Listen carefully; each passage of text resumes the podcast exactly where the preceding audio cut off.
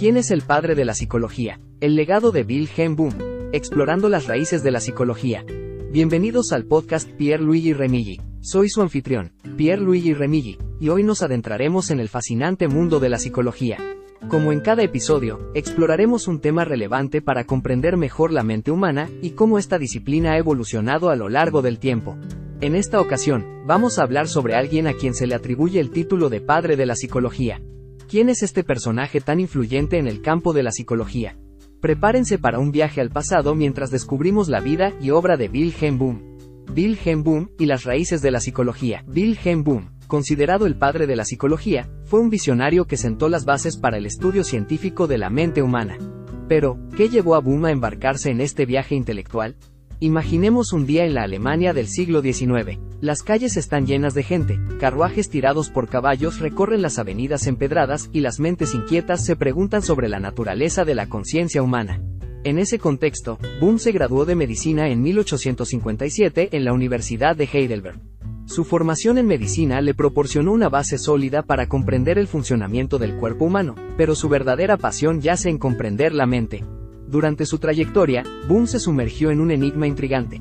¿Cómo podemos definir y entender la conciencia humana? Esta pregunta lo llevó a iniciar un proyecto revolucionario en 1879, cuando fundó el primer laboratorio de psicología en Leipzig. En ese laboratorio, Boom realizó experimentos pioneros para estudiar la mente de manera sistemática, aplicando métodos científicos rigurosos.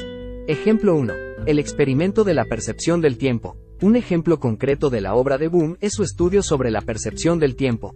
En un experimento, les pidió a los participantes que presionaran un botón cuando percibieran el instante en que una luz se encendía. Sorprendentemente, Boom descubrió que las personas no eran precisas en sus respuestas. La percepción del tiempo, concluyó, estaba sujeta a la variabilidad individual y no era una medida absoluta. Este experimento sentó las bases para futuras investigaciones sobre la percepción y la conciencia. Ejemplo 2. Las leyes de la mente de Boom. Boom también desarrolló lo que llamó leyes de la mente para comprender la estructura de la conciencia. Estas leyes incluyen la ley de la simplicidad, que postula que las experiencias se organizan de la manera más simple posible, y la ley de la semejanza, que sugiere que las experiencias similares tienden a agruparse en la mente. Estas ideas sentaron las bases para la psicología estructuralista, una de las primeras escuelas de pensamiento en psicología. Impacto duradero. El legado de Wilhelm Boom trasciende las décadas. Su enfoque en la investigación científica y la observación rigurosa de la mente allanó el camino para el desarrollo de la psicología moderna.